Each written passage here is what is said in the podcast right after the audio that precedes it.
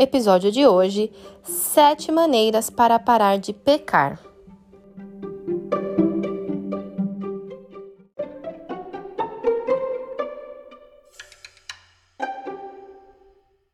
Oi, oi pessoal, eu sou a Aline Piologro, esse é o ComentaCast e no foco dos comentários de hoje está um artigo bem legal do site premierchristianity.com.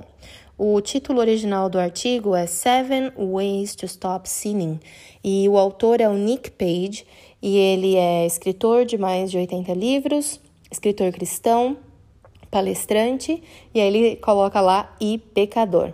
Achei bem legal.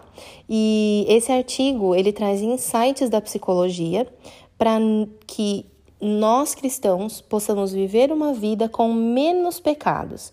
E eu achei bem legal e eu te convido a não desistir. Escuta esse podcast até o final. Tem o link, vou deixar o link do, do artigo nos comentários. Se você gosta de ler em inglês, vai lá ler. Vale a pena ver todos os detalhes dos comentários que o autor faz.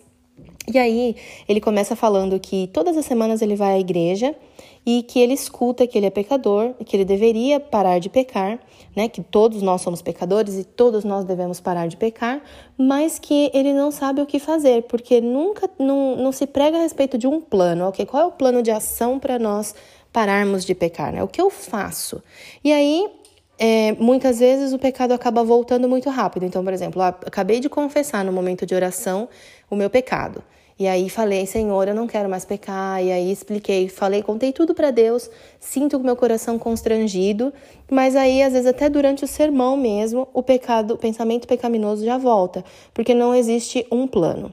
E ele comenta o texto, né, que Jesus fala para as pessoas, porque muita gente fala assim: "Ah, mas peraí, esse negócio não é bem assim, porque nós somos pecadores desde que nós nascemos, nós carregamos o pecado em nós, não tem forma de nós pararmos de pecar". E aí ele fala: "OK, entendo, aceito, mas por que Jesus falava então para as pessoas vá e não peque mais?" Porque sim, o ser humano tem uma parcela de responsabilidade ou de, de né? Tipo, a gente tem uma parcela nessa, nessa toda, né, em toda essa equação do conflito entre o bem e o mal e da nossa natureza pecaminosa, mas tem aquela parte que nós podemos sim fazer alguma coisa. Então vamos lá. Os pontos que o autor comenta. Ponto número um. Você tem o controle remoto. Então ele diz: limite a influência do pecado na sua vida. Coloque é, barreiras, coloque fronteiras, demarque fronteiras. Mude os pensamentos, né? Tá, tô pensando em alguma coisa aqui e eu sei que esse pensamento não é um pensamento que vem de Deus. Então, mude, tente pensar em outra coisa. Levante, né? Tá lá pensando, levanta, vai dar uma volta e vê se se distrai com outra coisa, porque você tem o controle remoto. E é legal a gente pensar, né, quando quando a gente tinha ainda, né? Agora eu nem sei mais como é que tem, como que funciona, já não tenho mais TV faz muitos anos, mas eu lembro que, ah, assistindo lá um, um, programa bem legal e a gente tinha que esperar o intervalo. E às vezes no intervalo a gente ficava mudando, mudando, mudando de canal. Às vezes acabava até achando outra coisa e não voltava mais para o outro. Mas quem tem o controle remoto decide o que as outras pessoas ou decide o que vai assistir, né? Não é que, ah, beleza, ficou aqui, agora tem que ficar aqui para sempre. E aí ele diz nesse ponto oração e ação. Eu acho muito legal, né, que no português a gente tem a palavra ação dentro da oração.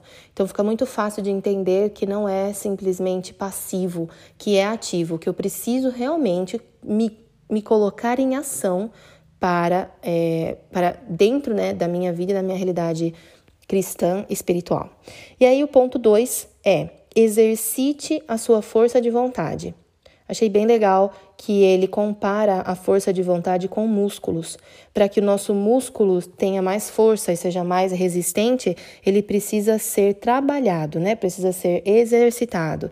Precisa ter um plano de desenvolvimento, de aperfeiçoamento, de melhoria, de crescimento. E aí, dentro desse plano, é, em relação ao pecado, ele diz: resista né? A própria Bíblia diz: resistir ao diabo e ele fugirá de vós. Então, não está dizendo vai lá e ataca o inimigo, vai lá e luta contra o inimigo. Diz o que? Resista. Então, os músculos, para que a gente possa ter uma boa resistência, para que a gente consiga, por exemplo, segurar alguma coisa pesada por algum tempo, eles precisam ser trabalhados. Sem esse trabalho, não, né? sem, sem essa, essa prática, esse exercitar, não, não tem como ir adiante fisicamente falando e espiritualmente falando também. Achei bem interessante. Número 3, ele coloca: entenda o seu pecado. E ele, ele mesmo menciona que essa é uma parte muito difícil para os cristãos, porque a gente gosta de ouvir sobre nós, né? Pessoas falarem sobre nós, mas a gente não gosta de saber sobre nós mesmos, ou que as pessoas saibam muito sobre lá no fundinho quem eu sou. Muitas coisas a gente acaba escondendo, né? E, e ele diz: entenda o seu pecado, porque o autoconhecimento é a fórmula ou é a forma para que você possa finalmente fazer um plano de ação. Se você não entende o que o que está acontecendo, né? Ele até coloca assim: se você não sabe o que falta na sua vida e para que você preencha né, essa, essa vida, essa falta com pecado, então como é que você vai formular um plano de ação para abandonar o pecado? E, e esse autoconhecimento, ele traz bastante dados da psicologia e, e, quanto é importante não somente na questão do pecado, mas em outros pontos né, da, da nossa saúde mental e da nossa saúde física, espiritual, enfim, o autoconhecer. Eu sempre ouço os nutricionistas falando, né? Ah, tem gente que fala, eu quero ser vegano, o que, que eu faço? Aí o nutricionista fala, olha, a gente precisa ver primeiro qual, como está a sua saúde, ou como funciona isso, como funciona aquilo. A gente fala, ah, eu quero fazer jejum, jejum intermitente. A gente precisa ver como é que é, como é que você está. Então, o conhecer o corpo, a mente, é importante para várias coisas, né? Se não para tudo pra nossa, na nossa vida. Número 4, comece com um pecado. Achei interessante porque ele diz assim: faça uma lista de todos os seus pecados, já que você está nessa, nessa.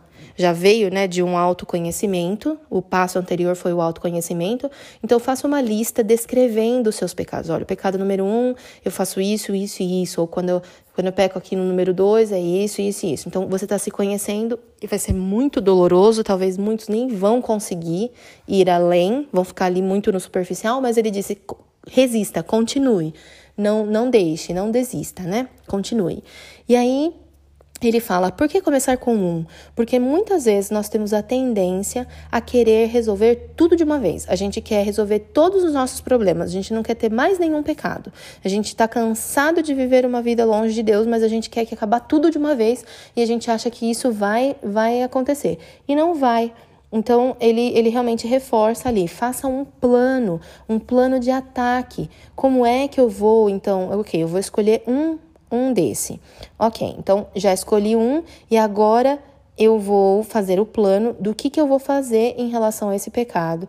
E aí vem o ponto número 5, que complementa o número 4 que é seja específico. Então, coloque uma meta. Você já escolheu um, então agora coloque uma meta. Ah, beleza. Vamos inventar lá, né? Eu imagino que o meu pecado é a gula.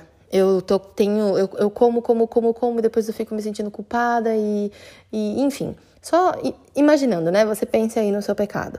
Então, eu coloco uma meta. Essa semana eu vou fazer isso, isso e isso. Ou essa semana eu não vou fazer isso, isso e isso, porque é, eu essa é a minha meta para atacar esse pecado. Ah, não, mas o meu pecado é a fofoca. Eu, nossa, eu não consigo ficar sem fazer fofoca. Então eu vou colocar uma meta. Ah, todas as vezes que eu for falar de alguém, eu vou hum, morder minha língua. Literalmente. então, vou, vou fazer um, uma, um plano e vou colocar metas, metas que no final do dia eu posso ver, alcancei ou não alcancei. E aí continuo dentro do meu plano. Depois, número 6, que é ainda tudo vai acabar se, vai acabar se complementando. Número 6, conheça os gatilhos. O que é que ativa, o que é que te faz finalmente chegar àquele pecado, né? A ação. O que é que te leva à ação? Então, evite os gatilhos, evite é, situações que vão te levar ao pecado. A gente pode, poderia ser mais específico em várias coisas, mas eu acredito que já ficou bem claro para você, assim como ficou para mim também, evitar os gatilhos. A gente sempre sabe, se você pensar no seu pecado, você sabe o que acontece cinco segundos antes de você cometer a ação ou de, de se permitir num pensamento ou coisas assim. Você sabe o que aconteceu antes. Às vezes foi um olhar, às vezes foi alguma coisa na internet, às vezes foi algum comentário, às vezes foi algum cheiro, enfim, mil coisas que podem ser o gatilho que levem a gente a pecar. E aí ele fala para a gente ter um diário de pecado. Então, no, durante no final do dia escrevo lá, olha, hoje eu fiz isso, aconteceu isso, e ele diz: ore antes de começar o diário de escrever, ore durante, né? Para lá e continua orando, e ore depois, porque nós precisamos convidar a Deus para que ele veja o nosso diário, porque assim nós sabemos que nós não estamos sozinhos nessa luta. Número 7. Continue né? Continue, continue. Porque ele fala, é muito difícil de manter novos hábitos ou de manter uma vida de acordo com as metas que nós queremos quando nós falhamos, porque daí a gente falha e a gente quer desistir de tudo e aí a gente não vale nada e para que que eu vou continuar? E ele diz: foque na graça, foque no amor de Deus, foque nesse Deus que tem um amor infinito e que está só esperando um passo nosso na direção dele para nos ajudar.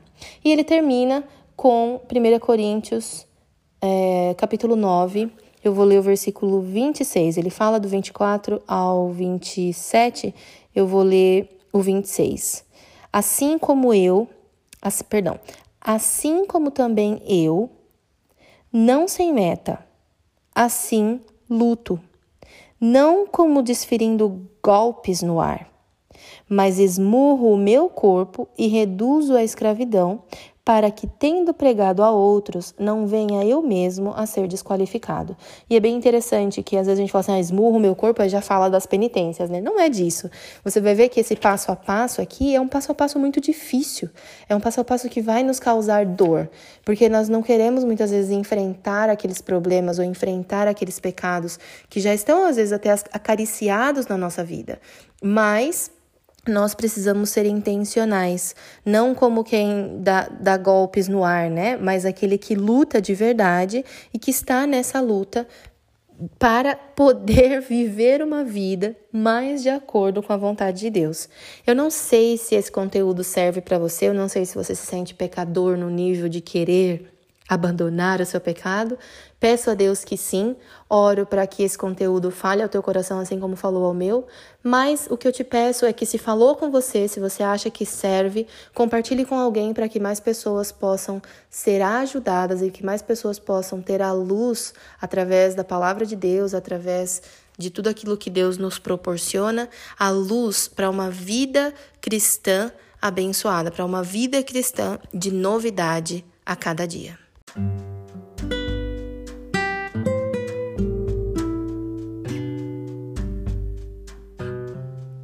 Obrigada por ouvir até o final. A gente conversa no próximo episódio. Tchau!